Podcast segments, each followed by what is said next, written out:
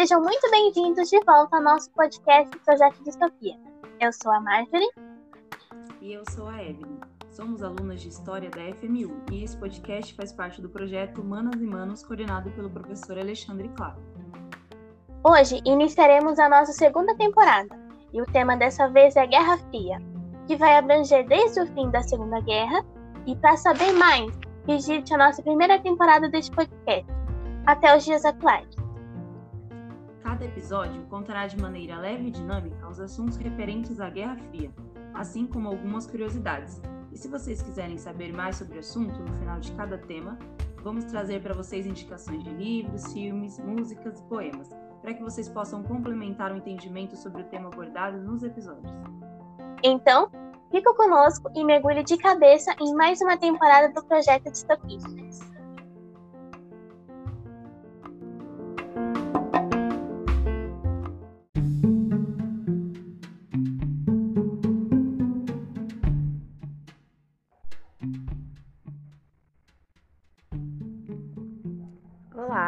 Sou a Evelyn e eu vou estar iniciando aí a segunda parte do projeto Distopia, agora voltado para o ensino da Guerra Fria. Bom, assim como todo conteúdo, para se aprender, para a gente verificar um fato importante, é preciso estudar os antecedentes, as questões antecedentes a esse fato. Então hoje a gente vai falar um pouquinho sobre Primeira Guerra Mundial e Segunda Guerra Mundial nos podcasts é, seguintes, tá? Então nesse vamos focar um pouquinho em Primeira Guerra Mundial, dar uma pincelada em Revolução Russa que é extremamente importante e o finalzinho da guerra. No próximo podcast a gente fala sobre a Segunda Guerra Mundial. A, a gente também pode falar um pouquinho aí entre o período entre guerras e aí vamos para a Segunda Guerra Mundial muito super extremamente importante para entender por que houve Guerra Fria, enfim, quais foram as motivações para para a realização desse grande evento histórico. Bom, vamos lá. Primeira Guerra Mundial. A Primeira Guerra Mundial ela inicia em 1914 e ela vai até 1918. Então, ela é uma guerra teoricamente curta, se comparada às outras guerras que já aconteceram durante a história. Então ela vai durar quatro anos. Como eu disse anteriormente, inicia em 14 e termina em 18. Por que a guerra acontece? O que rolou para acontecer essa guerra? Talvez, se você for perguntar isso é, em, na sua escola ou para um historiador, a primeira motivação, ou seja, o primeiro motivo que ele vai falar para você, com certeza são as disputas imperialistas. O que são as disputas imperialistas? Eram as disputas que os países, as grandes potências europeias, faziam em relação às terras, principalmente localizadas na África e na Ásia nesse momento. Tá, e por que isso foi um dos motivos da Primeira Guerra Mundial? Porque todos esses países eles estavam disputando terras, né? E toda disputa tem quem vence, tem quem perde, tem quem fica com mais, tem quem fica com menos.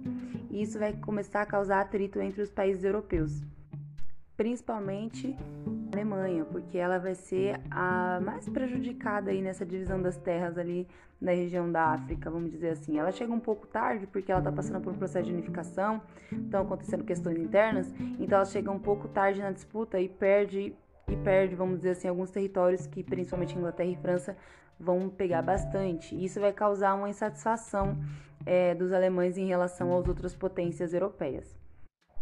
Bom, então as disputas imperialistas provavelmente é o primeiro motivo e motivo master do início da Primeira Guerra Mundial. Mas existem outras questões, então vamos lá. Não só os atritos é, em relação ao imperialismo, essa disputa imperialista que estavam rolando na Europa. Já existiam atritos antigos e recentes que estavam se formando entre esses países. Vamos, vamos colocar um exemplo, um atrito que já vinha de um tempinho, era entre Alemanha e França. A Alemanha ela sempre vai estar tá aí no meio da treta, tá? Então ela vai estar tá sempre aí no meio dos atritos. Então a Alemanha e a França elas vinham aí com ressentimento, principalmente em relação à França, é, da Guerra Franco-Prussiana, que a França saiu derrotada, perdeu territórios que ela quer de volta. Então existe aí uma sensação de, ah, quero uma vingancinha. Então, bom, se tiver uma guerra, a França estava pronta aí para ser contra a Alemanha, porque já vinha esse atrito entre essas duas grandes potências. Um outro atrito era entre Inglaterra e Alemanha. Como eu disse, a Alemanha vai estar no meio da, sempre das tretas, tá? É, por quê? em relação a isso, a Alemanha ela tem uma sensação de que foi injustiçada e a Inglaterra é a que foi mais beneficiada com as disputas imperialistas. E ela é a que tem que, que conseguiu dominar ali sobre vários territórios da África. Mas não só isso. A Alemanha ela passou por um processo de unificação, como eu disse anteriormente, e ela começou a se tornar muito grande territorialmente. E isso começou a assustar a Inglaterra. Assustou as outras potências também, mas principalmente a Inglaterra, porque nesse momento a Inglaterra é a top. A Inglaterra é a maior potência do mundo. E aí, quando a Alemanha ela começa, ela começa o processo de unificação e ela é, é, se expande territorialmente, ela também começa um processo de industrialização muito rápido. E ela se torna uma grande potência assim de uma forma assustadora e muito rápido. E isso vai causar um, isso vai assustar a Alemanha, né? A Inglaterra, desculpe, isso vai assustar a Inglaterra porque é um país muito grande territorialmente e que, que investiu em industrialização muito rápido e se tornou uma grande potência muito rápido. Então a, Alemanha vai começar a ser vista como uma ameaça aí ao status da Inglaterra. Então acaba sendo aí um, um, um atrito de ego aí. A Inglaterra fica meio, ó, aqui que é meu lugar, você não vai tomar. Então começa esse, esse receio aí entre a Alemanha e a Inglaterra. Uma outra consequência, um, outro motivo da guerra, desculpe, é, são as questões do nacionalismo, principalmente o nacionalismo exacerbado. Né? O que é nacionalismo? Nacionalismo é aquele apego ao Estado, a um povo, é, a um grupo da qual um indivíduo pertence. Então é a sensação de pertencimento e não só é a sensação de pertencimento e o orgulho de pertencimento a uma nação, a um local é também a sensação de, de que o seu local onde você pertence, o seu estado é maior que os outros, enfim. Isso é o nacionalismo. E vai começar a rolar um nacionalismo exacerbado, ou seja, isso que já não é muito bom exageradamente. Principalmente é, esse nacionalismo exacerbado, ele vai começar a rolar principalmente com os povos independentes, que ainda não tinham estados. E eles queriam formar estados, que fica ali na região dos, ficava ali na região dos Balcãs. Então, eles eles se utilizavam desse discurso nacionalista, os líderes se utilizavam do discurso nacionalista para trazer o povo para disputas internas, então começou a rolar muitos conflitos internos nessas regiões. Porque esse é um dos motivos da Primeira Guerra Mundial. Porque porque algum desses povos tinham o apoio das grandes nações, das grandes potências. A Rússia mesmo apoiava ali a independência de, de, alguns, de alguns povos independentes. E aí, quando rola conflito interno, se vamos lá, vamos dar um exemplo, vamos lá. A França apoia um, um povo independente e a Rússia apoia outro, dando um exemplo, tá? E esses povos eles entram em conflito. Quem vai entrar em conflito? Também por apoiar, por ser, por ser aliado, a França e a Rússia. E é isso que vai acontecer, não entre a França e a Rússia, tá? Eu dei um exemplo. A Rússia ela entra do lado do entente na guerra. Então, pode ser a Itália, então, nesse caso, tá? Porque aí vai ficar a Tríplice Aliança e a Tríplice Entente. Então, a, a, isso é um motivo da guerra, porque vai trazer essas grandes potências é, para essa rivalidade também. Porque estava rolando conflitos internos, conflito entre povos diferentes que tinham alianças diferentes, e isso também vai causar conflito entre as grandes potências. Bom, então tá tudo certo para guerra. A gente listou aqui os motivos principais. Existiam outros motivos internamente, com certeza, dentro dos países, enfim. Mas esses são os motivos que eu listei, que eu considero ali como os principais motivos para o início da guerra. Então já estava todo mundo se preparando, a guerra já era uma questão não era tipo, ah, será que vai ter guerra? E sim, quando vai ter guerra? Então a guerra estava prontinha para acontecer. Em 1914 ela inicia com o assassinato do arquiduque Francisco Ferdinando da Áustria, tá? Que ele foi assassinado em Sarajevo, na Bósnia, em 28 de junho de 1914. Ó, ele foi assassinado por um cara, eu vou tentar lembrar o nome dele aqui, que era membro de uma organização nacionalista, como disse anteriormente, sérvia é, que era chamada de mão negra, se eu não me engano. É, lembrei, acho que é Grafilo Príncipe, é um nome bem diferente, assim. Ele foi executado por esse cara, foi um atentado. Então, olha o que eu tava falando agora. esses grupos, esses povos independentes estavam se degladiando e vai gerar guerra mundial. Então, esse nacionalismo nesses, nesses pequenos grupos independentes desses povos é muito importante para a Primeira Guerra Mundial, porque é exatamente esse é considerado o estopim da Primeira Guerra Mundial. Então, é nesse momento que inicia a Grande Guerra, a Primeira Guerra Mundial, em 28 de junho de 1914. Bom, a gente já falou bastante aqui sobre a Primeira Guerra Mundial. Como eu disse anteriormente, essa é a segunda parte de um, de um projeto que já vinha sido posto.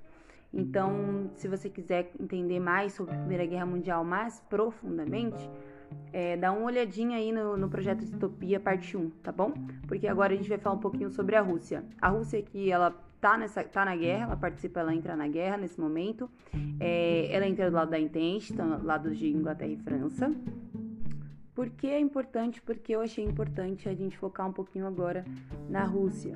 Porque o projeto final, a proposta final deste projeto é Guerra Fria, tá? Então a Rússia ela é o início da União Soviética. É a partir dela que se cria a União Soviética. É a partir da Revolução Russa, claro, vão acontecer diversos processos até se formar a União Soviética. Mas começa, começa tudo começa aqui. Então eu achei importante a gente fazer essa pausinha só para falar sobre a Rússia. Vamos falar é, as partes que eu acho que a considerei um pouco mais importantes para se entender a formação da União Soviética. Mas a gente vai parar também no final da guerra, beleza? Então a ideia é falar um pouquinho da Rússia antes e durante o período que ela esteve na guerra. Aí depois a gente para de falar da Rússia e fala um pouquinho do final dela. Vamos lá. Desde o século XIX, a Rússia vinha enfrentando alguns movimentos políticos que tendiam assim tinha uma quedinha pelo lado socialista, pela, pelas questões socialistas. Então ela vinha enfrentando esses movimentos com repúdio, né? A Rússia é, era um estado czarista, então era dominado pela autocracia, pela monarquia, e esses tipos de grupos e movimentos eles eram repudiados de forma muito incisiva. No entanto, isso não impedia que esses grupos se formassem. Eram formados, alguns é, realizavam atentados, outros não, mas em 1903, ali no começo do século 20, vão se criar dois grupos importantíssimos para se entender, tá? Vamos lá. Os mencheviques, que eram socialistas, tá? Todos os grupos que eu for falando, eles são socialistas. Só que existem diversas, é, diversos fragmentos do socialismo, né? Diversas linhas de pensamento. Os mencheviques, eles eram os socialistas conservadores. Então, eles queriam uma revolução, eles queriam tirar o poder do czar, porém de forma mais moderada, vamos dizer assim. Então, eles queriam fazer de forma mais lenta, eles acreditavam que para a implantação do comunismo precisava que o capitalismo tivesse desenvolvido plenamente na Rússia, o que não tinha acontecido. A Rússia é, foi um dos últimos um dos últimos países europeus, últimas potências, tá? Últimas potências europeias a adotar o capitalismo assim de uma forma mais moderna. Sempre viveu muito ali no, numa economia muito agrária. Então ele falava, ó, a gente acabou de começar a investir, a se industrializar, eu acho que não vai rolar agora ir lá e pá, comunismo. Vamos dar uma segurada. Eles eram contra a revolução armada de de todas as formas. Então, não, vamos aos pouquinhos, colocando as nossas ideias, tentando ele colocar alguns membros nosso é, entre os conselheiros, enfim, do czar. Então, era um lado que queria revolução, que queria mudar as coisas dentro da Rússia, mas de forma gradativa, de forma lenta e, e sem armamento, uma revolução não armada. Esses são os mencheviques. Do outro lado, temos os bolcheviques. Quem são os bolcheviques? Os bolcheviques são os vida louca. Os bolcheviques são vai ter revolução, tem que ser agora e se precisar vai ter arma sim. Então os bolcheviques eles eram mais radicais que os mencheviques. O bolcheviques ele era liderado pelo Lenin, tá? E aí o Lenin vinha com essa ideologia mais radical, mais incisiva do socialismo na Rússia. Então ele queria que fosse lá agora. Criamos um grupo aqui em 1903, fizemos uma reunião vai ser agora, vamos nesse momento. Só que essa ideologia ela não vai ser muito aceita assim de cara, justamente pela essa radicalização de dar uma segurada. Então, nesse momento, o Lenin vai ser considerado muito radical por, por esses grupos socialistas. Como eu disse, eram várias, vários grupos que pensavam igual, mas que, que tinham várias linhas de de pensamentos diferentes. Pensava igual em relação a um todo, mas com várias linhas de pensamento diferentes em relação a questões mais únicas. Então, nesse momento, a, a ideologia do Lenin ela vai ser um pouco deixada de lado por ser considerada muito radical. No entanto, apesar do radical ser deixado um pouquinho de lado, eles ainda querem mudança, os mencheviques. Não querem que nem os bolcheviques, mas querem. Querem devagarzinho, mas querem. E aí vai começar a rolar um clima político bem estável na Rússia. Então, antes da guerra, tá? Tudo isso antes da guerra. É, a Rússia vai começar a passar por, por, por vários processos de, de instabilidade política, manifestações, vão rolar manifestações que, que vão colocar a população contra o governo, porque vão ser repreendidas de forma muito incisiva, que vai trazer muitas mortes para as manifestações. A maioria das manifestações eram sem violência, então eram manifestações tranquilas e mesmo assim elas eram repudiadas com muita violência pelas tropas do czar e isso vai trazer um descontentamento muito grande por parte da população. Então, vamos dar um salto. Vai lá, 1914. A Rússia entra na guerra, tá? Ela entra, como eu disse anteriormente, do lado da Entente. Inglaterra e França. Rússia, Inglaterra e França formam a Entente. É, a população, ela é contrária à entrada da Rússia na guerra. Por quê? Por isso que eu tô, por tudo isso que eu acabei de dizer. Já estava um clima é, político instável e a população não acreditava que a guerra traria alguma, algum benefício para a Rússia nesse momento, sabe? Ela não tinha nenhuma causa que, nossa, preciso ir lá me matar para defender. Então a população é o contrário. Vamos lá. A população já está meio insatisfeita com o governo. Aí o governo vai lá e toma uma decisão que a população não quer. Então isso vai criando e vai gerando essa sensação de, de abandono de, ou de anulação da opinião popular. Então eles falam, ah, o que a gente pensa nesse governo autocrático, nesse governo do czar, não, não tem nada a ver, eles não ligam o que a gente pensa. O que a gente pensa ou não não, não interfere em nada nas decisões do governo. Então, isso vai causar e vai deixar é, essa população mais insatisfeita.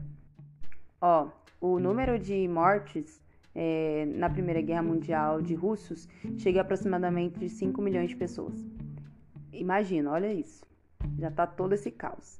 Entram na guerra e morre gente pra caramba. Primeiro porque a Rússia, a Alemanha e a Rússia elas vão se enfrentar primeiramente e a Rússia vai levar um salve da, da Alemanha, porque apesar de ter mais soldados, que a Rússia é muito grande, né? Então tem muita gente. Só que não eram soldados tão preparados quanto os alemães. Os alemães são soldados muito preparados, organizados, e aí vai levar uma surra. A Rússia vai levar uma surra da Alemanha.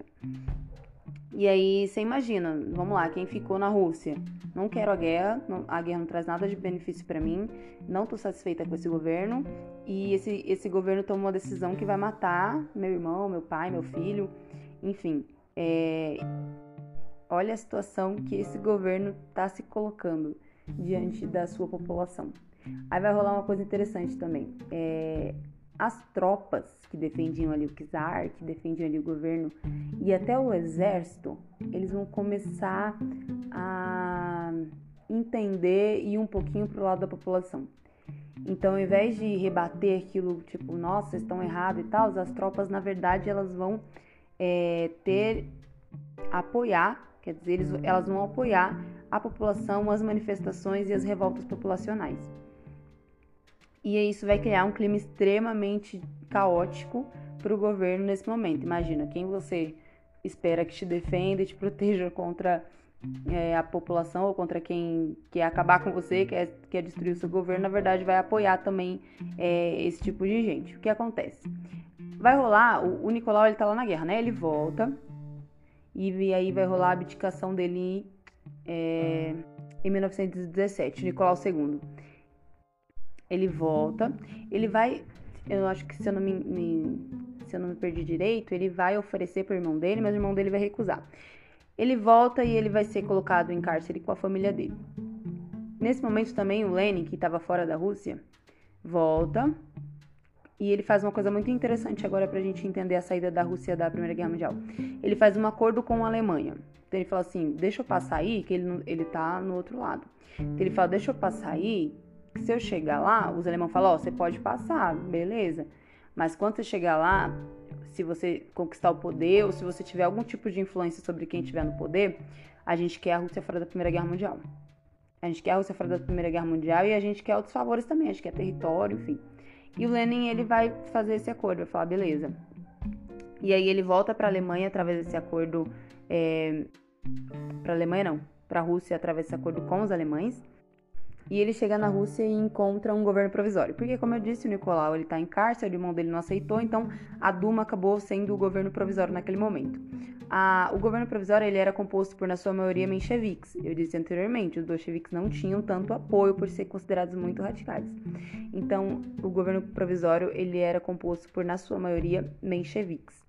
Só que por ser conservadores, a população ela tava muito pistola, sabe? Ela não tava muito pra, ai, vamos aos pouquinhos. Ela tava, não, vamos acabar com esse negócio de, de, de todas essas, essas implantações, de todas essas questões postas ainda na monarquia. A gente quer um fim disso. E os mencheviques eles eram conservadores, então a população vai começar a ficar um pouquinho revoltada com eles também. E isso vai criar uma aproximação com a ideologia bolchevique, do radicalismo, de queremos agora, porque a população vai começar a ter essa vontade mais radical. E isso vai conciliar justamente na volta do Lenin. E vai dar tudo certo, ainda vão rolar umas coisas, o Lenin vai se esconder em um local até que, que, que ele volta e consegue conquistar e tomar o poder é, lá na Rússia. Então o Nicolau II ele morre, morre ele, toda a família dele é assassinada. Os bolcheviques tomam o poder e se inicia em 1917 a Revolução Russa. Como foi que a Rússia fez para sair da Primeira Guerra Mundial? Para sair, ela teve que assinar um tratado, que é o Tratado de Brest-Litovsk, Brest-Litovsk, acho que eu acertei, que é onde a Rússia abre mão de diversos territórios, como a Finlândia e a Letônia, é, para a Alemanha, tá? Esse tratado vai ser assinado é, para a Alemanha. Vai ser prejudicial para a Rússia nesse momento, porque ela vai perder cerca de aproximadamente 50% da sua economia, porque esses territórios eram muito importantes. Mas nesse momento era melhor, era mais benéfico para eles é, abandonar a guerra, estava sendo prejudicial e não estava trazendo nenhum benefício nesse momento. Então, nesse momento, a Rússia sai da guerra. Esse é o comecinho da Revolução Russa. Depois, nos próximos podcasts, a gente vai falar um pouquinho sobre a formação da União Soviética a partir dessa revolução, tá? Vamos agora para o finalzinho da guerra, porque quando a Rússia sai, outro grande país entra. E esse país também é importantíssimo para a Guerra Fria. Olha lá, saiu a Rússia, que vai dar origem à União Soviética, entre Estados Unidos, que vai disputar lá a Guerra Fria com a União Soviética mais tarde. Então, a, os Estados Unidos ele entra na guerra. Até o momento, os Estados Unidos ele era um fornecedor da guerra, então ele dava suprimentos ali para a Entente, com quem ele tinha uma ideologia mais aproximada. Então, ele ajudava ali nos bastidores. Mas quando a Rússia sai, a Alemanha ela começa a focar muito nos Estados Unidos. Talvez uma das piores táticas do exército alemão foi focar nos Estados Unidos, porque os Estados Unidos, apesar de ainda não ser uma grande potência, estava em crescimento econômico muito grande, tinha um exército muito bom. E aí, quando a Alemanha faz isso, os Estados Unidos ele fala: ah, vamos entrar e já vamos acabar logo com a festinha da Alemanha. Então, os Estados Unidos eles entra, ele vai focar totalmente na Alemanha. Em 1918, a Alemanha vai se render por não aguentar o rojão dos Estados Unidos junto aos demais países. Então, vamos lá. Estados Unidos é, forneceu produtos para a Intente, não de graça, porque ele não é tão bonzinho assim, então vendeu. O, a Primeira Guerra Mundial para os Estados Unidos foi muito importante, porque ascendeu economicamente, tornou ele uma grande potência, porque depois da guerra, apesar de ter vencido, Inglaterra, França, esses países saíram quebrados, a guerra teve muitos gastos. Mas os Estados Unidos estava de boa, estava riquinho, então, em comparação com os outros, ele começou a crescer muito rápido. Então, teve uma ascensão norte-americana muito grande pós-guerra. E a Revolução Russa, inici o início dela, a gente falou sobre o início dela, mas para frente vai ter a formação da União Soviética, que também vai ascender economicamente de forma muito é, incisiva, tá? Muito importante para entender a Guerra Fria, tá bom? No próximo podcast, desculpe, a gente fala sobre a Segunda Guerra Mundial, um pouquinho do período entre guerras Segunda Guerra Mundial para a gente entender aí o que aconteceu, já que União Soviética e Estados Unidos lutaram aí do mesmo lado na Segunda Guerra Mundial, por que, que na Guerra Fria decidiram virar é, adversários? Isso no próximo podcast. Obrigada.